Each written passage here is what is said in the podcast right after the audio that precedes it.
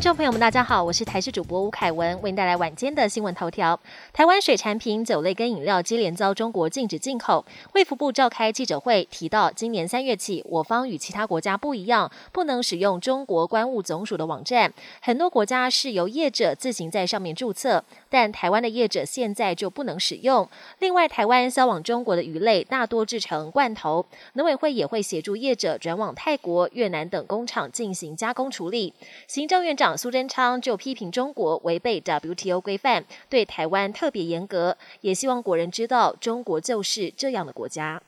中国以未完成注册为由，禁止台湾各大食品业者进口。卫福部次长王必胜表示，完全不知道哪里不符合标准，而且把过的厂商跟没过的拿来比较，也找不出逻辑。但有不知名业者表示，他们仔细回想，要通过中国海关总署审核没那么复杂，就像学生考试写申论题，只要依照 SOP 将所有的表格填写清楚，写得越详细，越容易过关。随着东北季风增强，北台湾今晚到明天清晨低温下探到十五度。周六将会迎来入冬第一波的大陆冷气团，北部气温到时候会下探十三度。气象局长郑明典也示警，位在极区的冷空气明显偏移到中纬度，台湾可能会被冷空气扫到边。气象局也预估，中部以北海拔三千公尺以上的高山，礼拜六清晨有机会降下入冬后的第一场雪。国际焦点：哈利王子夫妇的纪录片前三集本周在串流平台上映，引发话题。梅根夸张的演绎第一次拜见女王的屈膝礼遭外界批评。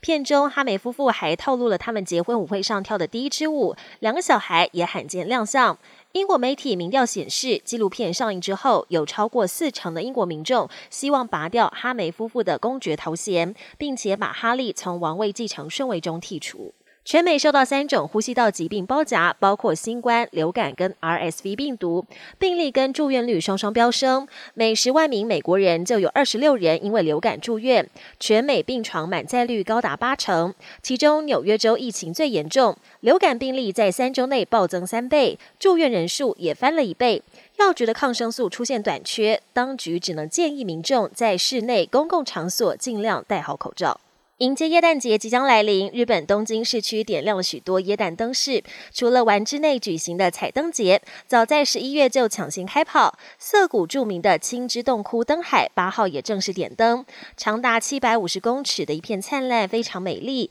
也吸引了许多日本民众驻足欣赏。本节新闻由台视新闻制作，感谢您的收听。更多内容请锁定台视各界新闻与台视新闻 YouTube 频道。